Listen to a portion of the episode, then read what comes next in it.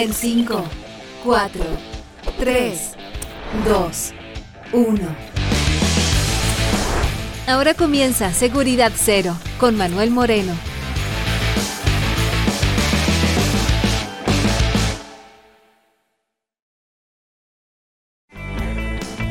Hola, ¿qué tal? Muy buenos días. 8M en Seguridad Cero. Mi nombre es Manuel Moreno de Global Secure y acá estamos para un nuevo programa.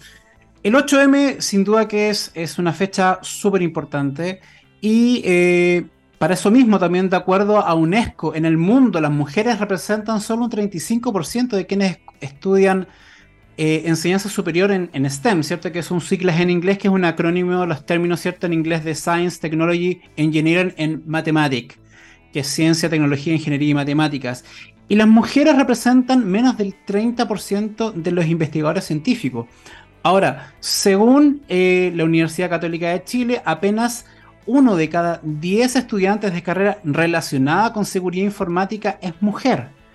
Sin embargo, aunque no lo parezca, ese dato es positivo, pues hace algunos años ese porcentaje era mucho, mucho menor, lo cual obviamente nos dice que nos falta mucho por avanzar. Asimismo, eh, las mujeres ocupan solamente el 25% de los trabajos de ciberseguridad a nivel global de acuerdo a los datos aportados por Cybersecurity Adventure. Y en el caso de Chile, según una encuesta que hizo, un levantamiento que hizo Acti, llegan solamente al 15%. O sea, tenemos un 15% de mujeres trabajando en ciberseguridad, lo cual obviamente hace que este programa también eh, lo dediquemos un poco a ver, eh, analizar las causas, los motivos de, este, de estos porcentajes y ver cómo podemos mejorar estos datos. ¿Ya? Ahora, vamos a pasar a algunas noticias. CISA, conocida como Cybersecurity Infrastructure Security Agency, ya que es la agencia americana de ciberseguridad, ha liberado una herramienta que se llama Decider. Ya es una herramienta súper interesante porque es una herramienta que permite generar reportes en base a el framework de Maitre. ¿ya? Maitre Attack es un framework ¿cierto? que permite eh, básicamente visualizar distintos tipos de ataque. Es una herramienta que puede ser descargada de forma gratuita desde github.com slash sysagop slash decider. Una herramienta que sin duda que le va a servir sobre todo a la gente que está haciendo investigaciones forenses y también, también todo lo que es el mapeo de ataques o temas de vulnerabilidad. Súper, súper importante. Bueno, y en otra noticia también súper importante, Go, eh, GoDaddy no lo está pasando para nada de bien, ya pues hace unas semanas hizo público un nuevo ataque a su infraestructura, donde los delincuentes instalaron malware en los sitios web de los clientes, robaron código fuente y lo que es peor, fue atacado por el mismo grupo que los ha atacado durante los últimos tres años. Ya, sin duda que el problema no es trivial, puesto que según Domain Name, eh, GoDaddy es el mayor registrador de nombres de dominio en el planeta, con más del 12% del mercado y con más de 80 millones de dominios registrados y administrados actualmente por GoDaddy. Incluyen servicios de hosting para clientes y un montón de otros servicios conexos que van con este servicio de registrar el dominio en estas plataformas de GoDaddy. Lo que hace que estos ataques también a cadenas de suministro, que se ha comentado mucho, o a proveedores, eh, no sea algo trivial, que sea algo que cada vez estamos escuchando mucho más. Hace el año pasado vimos el caso SolarWinds. SolarWinds tenía una herramienta para hacer monitoreo de redes, ¿cierto? Y está y un grupo supuestamente ruso eh, logró accesar al código fuente de, de, SolarWinds, modificando el código fuente e instalando una herramienta de espionaje indetectable en las herramientas que instalaban los propios clientes. Lo que hizo obviamente que esto, eh, un montón de gente se empezara a cuestionar qué tan fiable también es el software y los proveedores que nosotros tenemos que nos dan servicio. En el caso de GoDaddy, obviamente, como digo, no es, no es trivial. Ya, en el caso de GoDaddy ha recibido, fíjense, cuatro ataques importantes, uno prácticamente por año. Uno de los ataques en 2021, por ejemplo, permitió que atacantes tuvieran acceso a más de un millón de cuentas de clientes, incluyendo contraseñas, datos de los, de los, clientes. Y lo más relevante acá es que la compañía no se dio cuenta sino hasta dos meses después.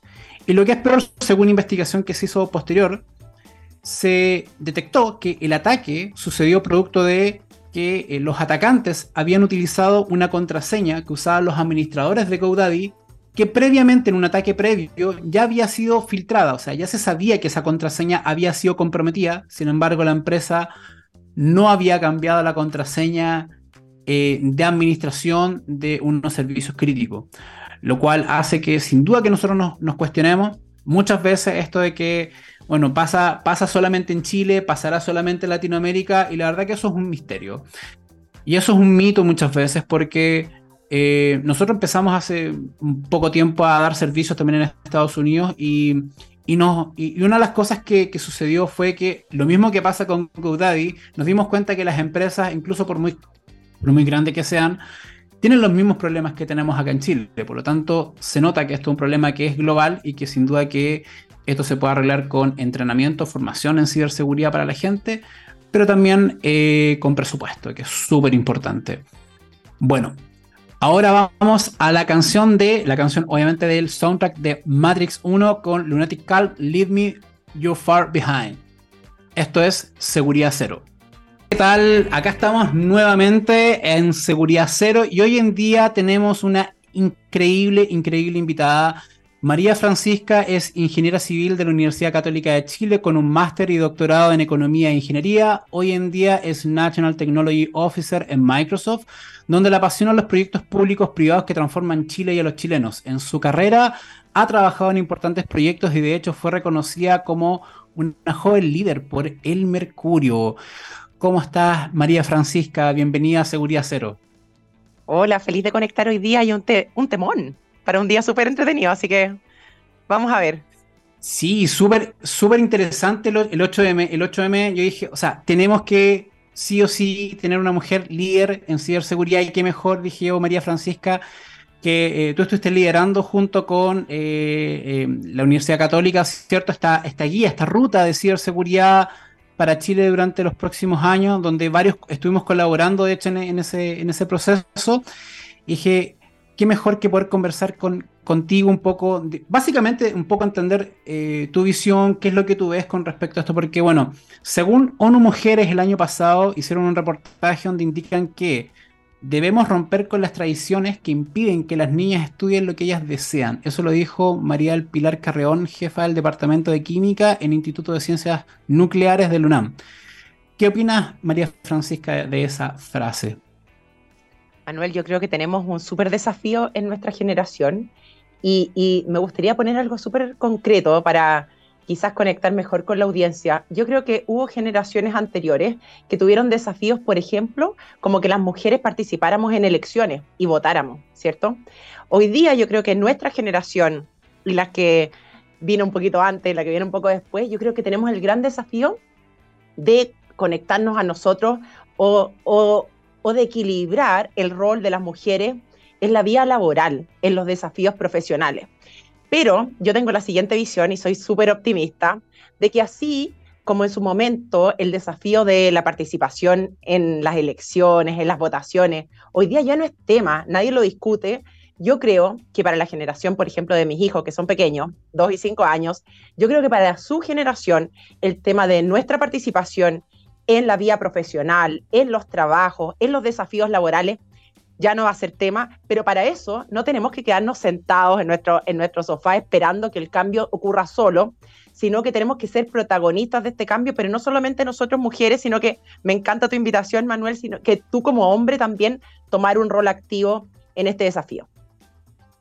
O sea, de hecho, nosotros en la, academia hace un tiempo atrás hicimos una beca que, está activa todavía, que las mujeres que nos están escuchando que quieran estudiar ciberseguridad, hicimos un 70% de descuento. Y lo hicimos justamente para que más mujeres ingresaran. Y de hecho tuvo una muy buena recepción. Tuvimos un montón de mujeres, cerca de 50, 60 mujeres que se inscribieron en nuestros programas, de distintos países, Costa Rica, eh, República Dominicana, eh, España, Europa. Entonces, fue súper interesante ver cómo Aparte, la, eh, yo estaba hablando ayer con, una amiga PhD en Cybersecurity que me comentaba que, fíjate que el tema incluso más técnico en ciberseguridad sea mucho más de países de tercer mundo. Ella me decía que había mucha gente de Latinoamérica, incluso de España, pero tú no ves mujeres, por ejemplo, en ciberseguridad en Alemania o en Reino Unido. Eh, ella actualmente está, está en Alemania. Entonces, eh, es poco, es, muy poco. La gran mayoría de la gente viene de, India, de Latinoamérica, de China incluso también, o de Asia.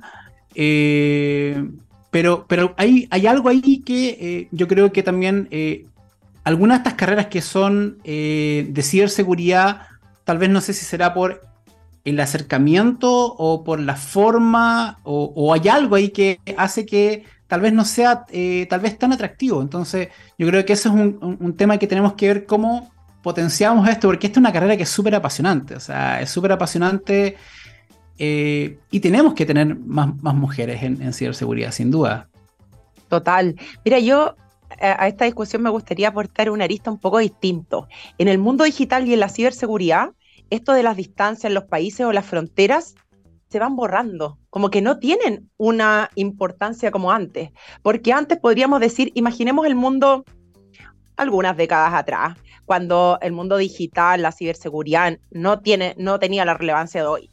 Pensemos que mucha gente incluso llega a Chile, muchas migraciones llegan a Chile porque estábamos en el último rincón del mundo. Y al estar en el último rincón del mundo y al ser un país pequeño y de difícil acceso, estaba seguro en Chile.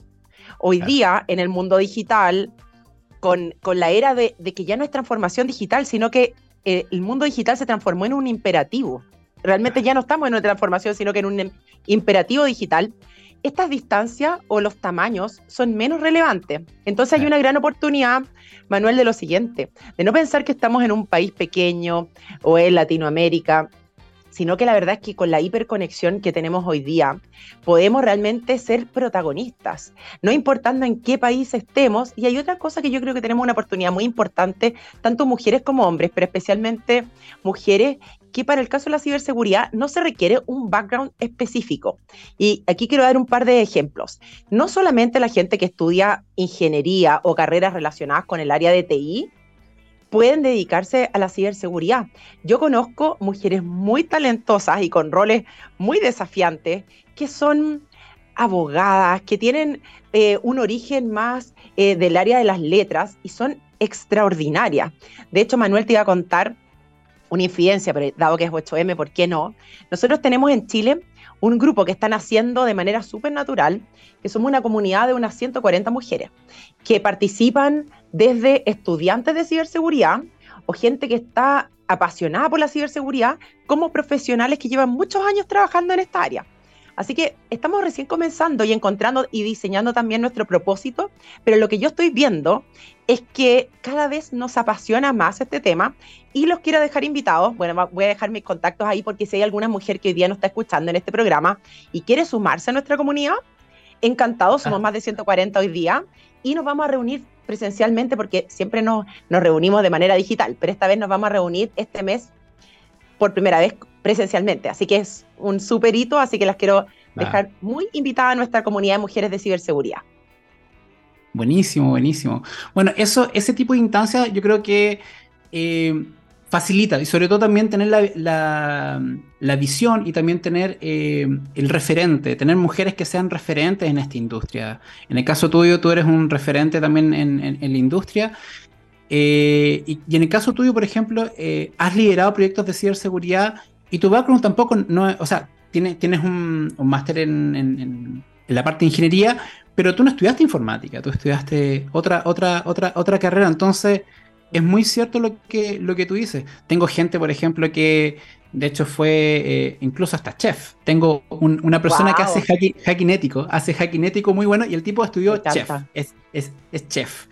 Entonces, tú dices, wow, otra persona que era contador y también hoy en día hace, hace auditoría de ciberseguridad. Entonces tú decís, sea, hay mucha gente que se puede sumar. Y, este, y este mito de que solamente los informáticos pueden entrar a ciberseguridad, eh, yo creo que es súper bueno también que lo vayamos, lo vayamos sacando.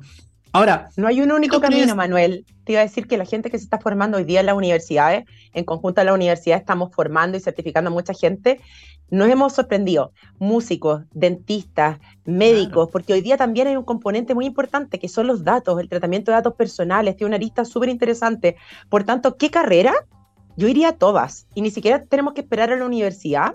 Yo creo que también hay un desafío de poder eh, empaparnos de estos temas eh, en los colegios, porque lo que hablamos inicialmente, Manuel, ya no estamos en una transformación digital, estamos más bien en un mundo donde lo digital es un imperativo, ya es parte de nuestro día a día.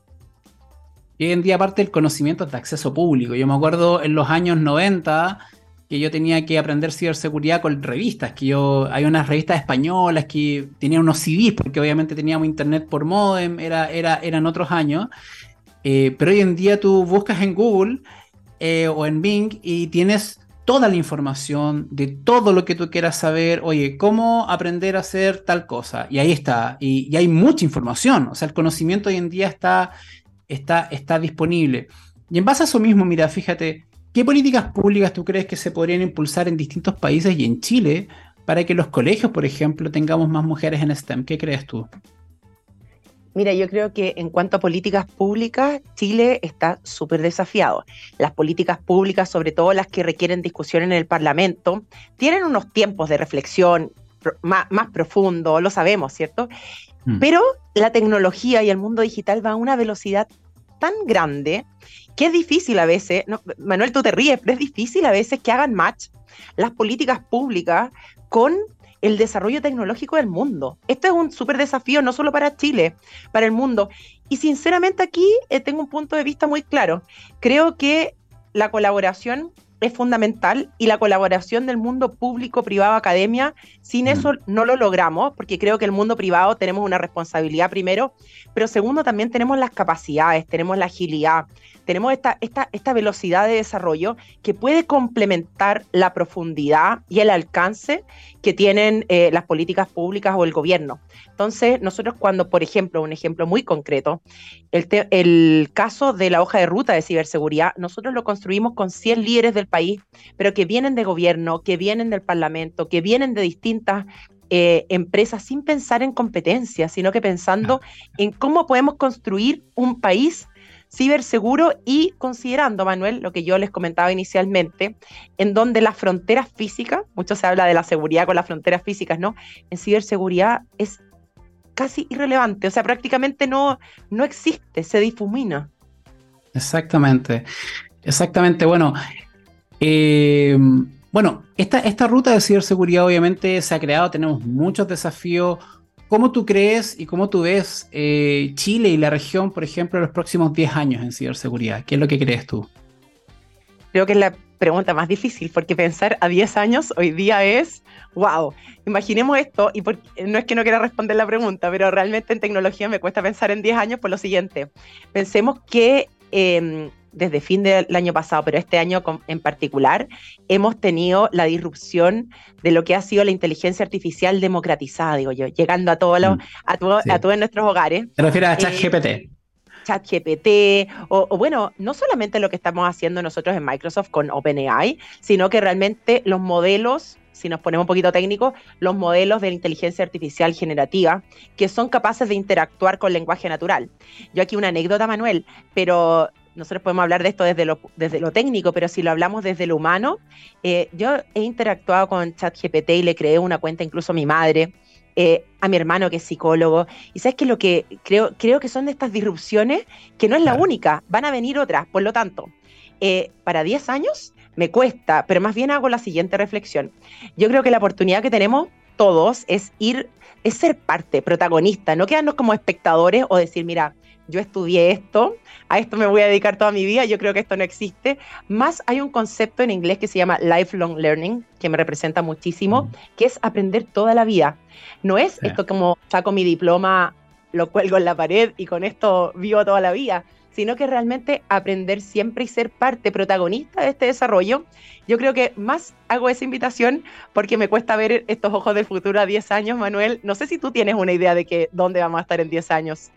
Pucha, está súper difícil, está súper difícil porque eh, eh, es, abrumador. O sea, de hecho, yo hace tiempo atrás hablaba con gente, con gente del Senado, algunos diputados, con respecto al tema de las leyes y todo eso. Y yo le decía, imagínense que recién el año pasado eh, logramos por fin ponernos de acuerdo y sacar la ley de delitos informáticos que llevaba desde los años 90 eh, creo que por ahí hablaba incluso del acceso por modem a, Internet. Entonces, era una, era una legislación que estaba totalmente obsoleta y, y yo, por ejemplo, me pasó que en 2016, 2016, sí, 2016, imagínate, estábamos hablando hace muchísimo tiempo atrás, eh, en un evento que se hizo en Las Vegas, en, en DEFCON, eh, el Homeland Security, con,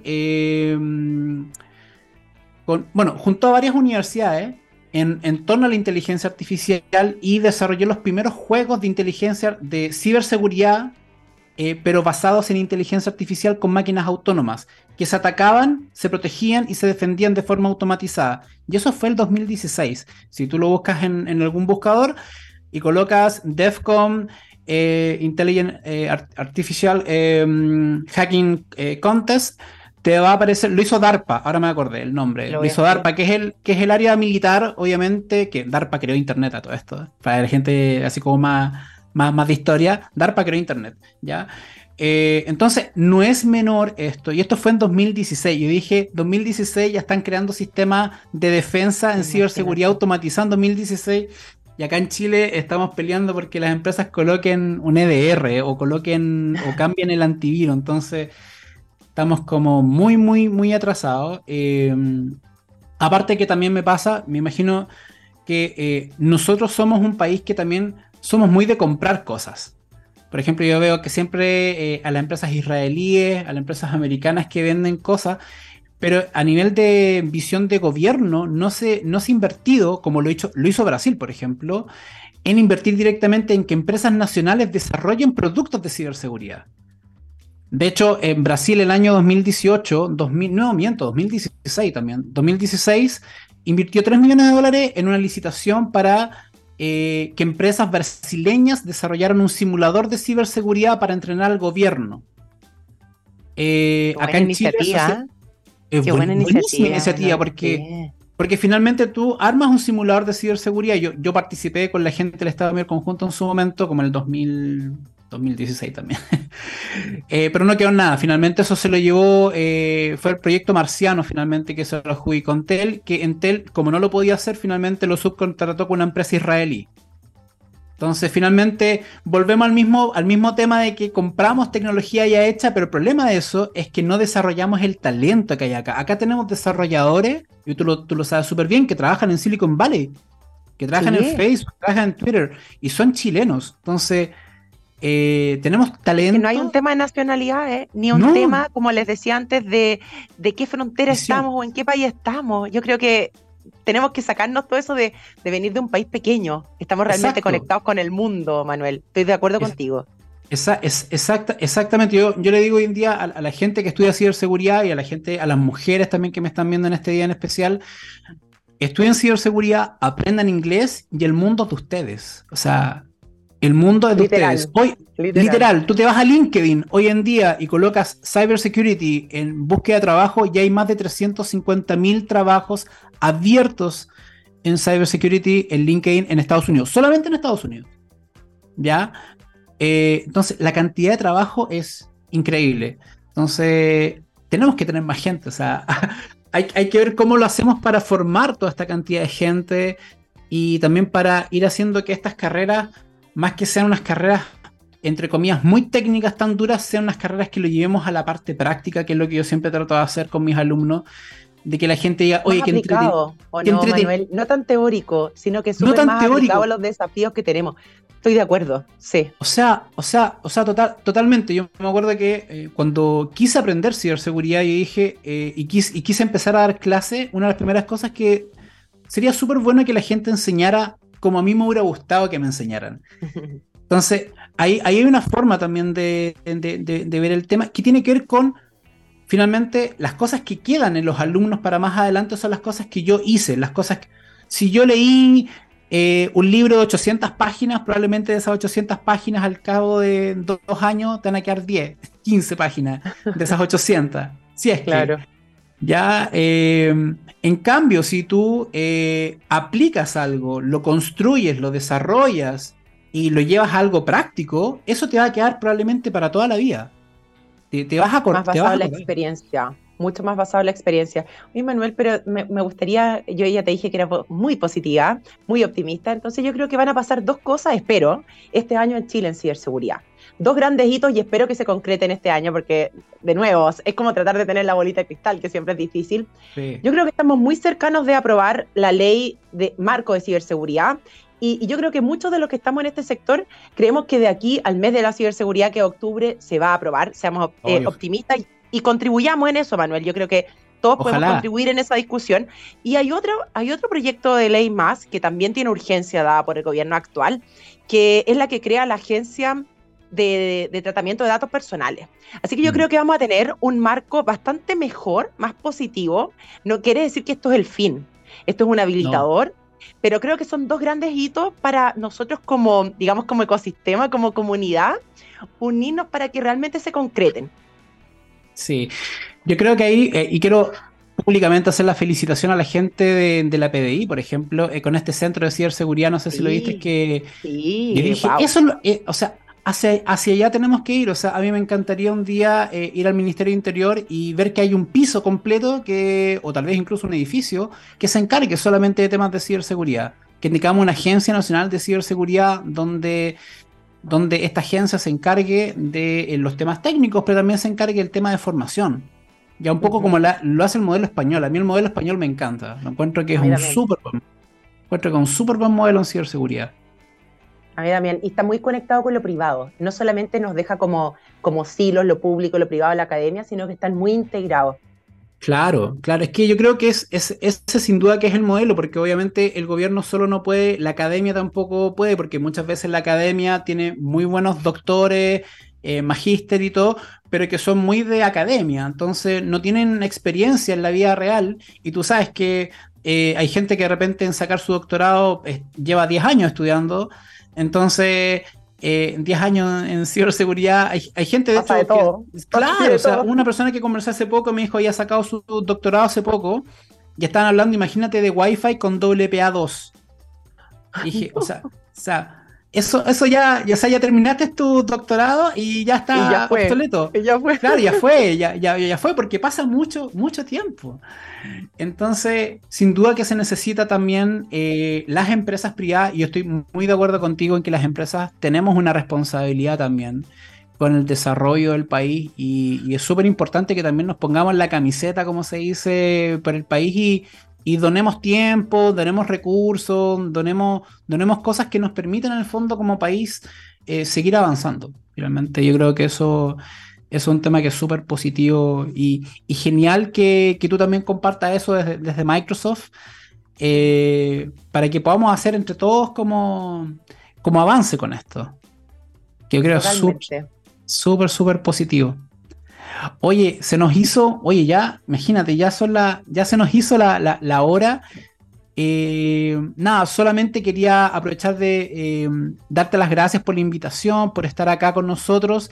Me gustaría si tú quieres despedirte del, público, dar tus datos de contacto, cómo te pueden encontrar.